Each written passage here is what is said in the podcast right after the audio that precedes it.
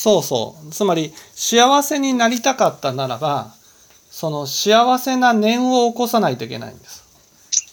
念を起こす。うん。起こす。そう。幸せな念を起こせば、その幸せな種をまいて、幸せな運命を生み出すことができるんですよ。ところが私たちは、その種をまけば結果がやってくると思ってるんです。でも種をまいても念が変わらなければその今までの運命を生み出すような種まきしかできないんです。その結果種をまいた結果は自分の念に応じた運命がやってくるんですよ。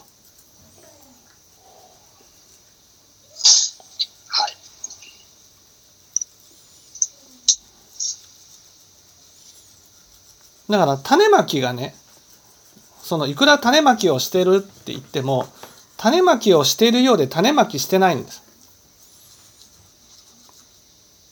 なんか、形、形だけね。うん。で、